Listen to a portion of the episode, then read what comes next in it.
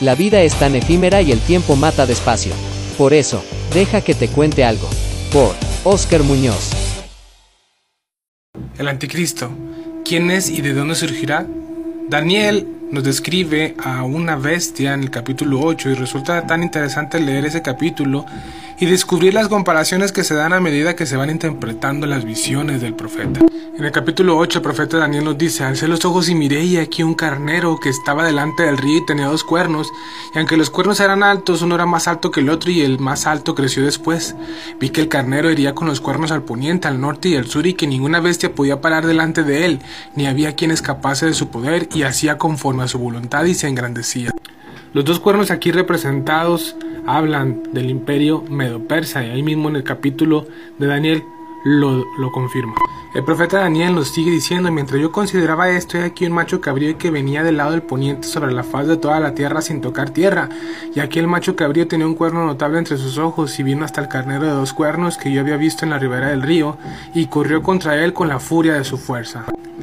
Este nos habla del macho cabrío, que en este caso representa al imperio griego, ahí mismo en ese capítulo se nos describe y nos confirma que se trata de ese imperio, con un cuerno notable entre sus ojos, hablándonos de que es el rey primero, y podemos ubicarlo a través de la historia como Alejandro Magno.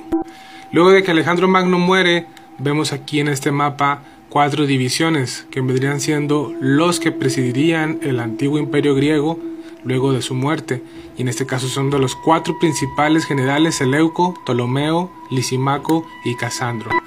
Luego de la división del imperio griego en cuatro partes, la Biblia declara en el libro de Daniel en el capítulo 8, en el verso 9 lo siguiente, y de uno de ellos salió un cuerno pequeño que creció mucho al sur y al oriente y hacia la tierra gloriosa, el cuerno pequeño ubicado como el anticristo.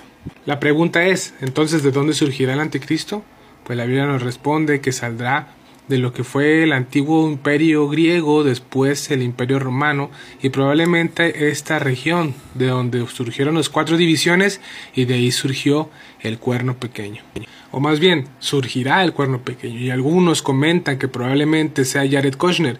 Sin embargo, él es un americano en que tiene descendencia judía. Muchos adjudican o se inclinan a pensar que él es el anticristo debido a que está llevando a cabo un tratado de paz y seguridad en el Medio Oriente. ¿Será acaso Jared Kushner el cuerno pequeño? Personalmente lo dudo. Ya han existido anteriormente tratados de paz, pero no uno de una semana, es decir, de siete años. El libro de Daniel es impresionante y muy interesante con sus visiones.